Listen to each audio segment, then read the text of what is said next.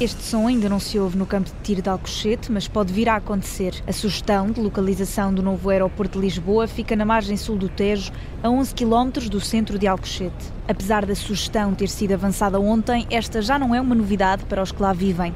É o caso de Carlos Espiga, que se mostra pouco surpreendido. Esta solução, em princípio, não acredito muito que venha a ser concretizada aqui em Alcochete. Já eu tenho 61 anos e há 50 anos que ouço falar no, no aeroporto em Alcochete mas os decisores políticos nunca quiseram o aeroporto em Alcochete e não acredito que vão querer agora.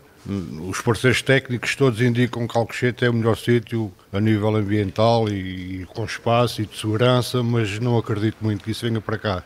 Nos habitantes de Alcochete ainda paira a dúvida se o novo aeroporto vai mesmo mudar-se para o campo de tiro, mas João Samuqueira considera uma boa localização, apesar do trânsito ser uma das suas preocupações. Tenho um bocado de receio, eu moro aqui mesmo no centro e já noto um bocado na pele. A questão do trânsito eh, e com o novo aeroporto tenho quase a certeza que iria ainda ficar um bocado pior. Mário Alves diz que o receio dos habitantes é que se perca a identidade do município, mas acha que o impacto vai ser positivo. Acaba por não interferir muito na vida rotineira da, da, da vila.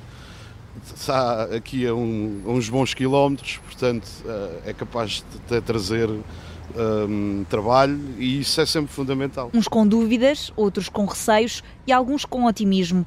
É assim que os habitantes de Alcochete olham para a sugestão do novo aeroporto de Lisboa.